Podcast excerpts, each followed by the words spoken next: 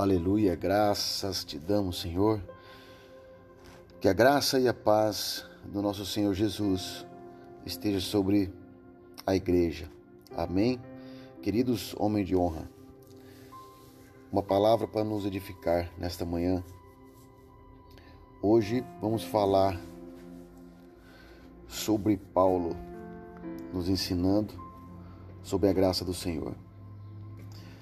A palavra de hoje está em 2 Timóteo, capítulo 1, versículo 9.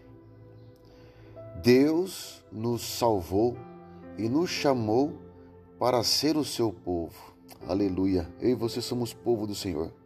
Filhos, não foi por causa do que temos feito, mas porque este era o seu plano e por causa da sua graça e por meio de Cristo Jesus antes mesmo da fundação do mundo. Queridos, o Senhor Deus, nosso Pai, ele já tinha um plano para nós, um plano de salvação. E nós não somos salvos porque fazemos a obra do Senhor.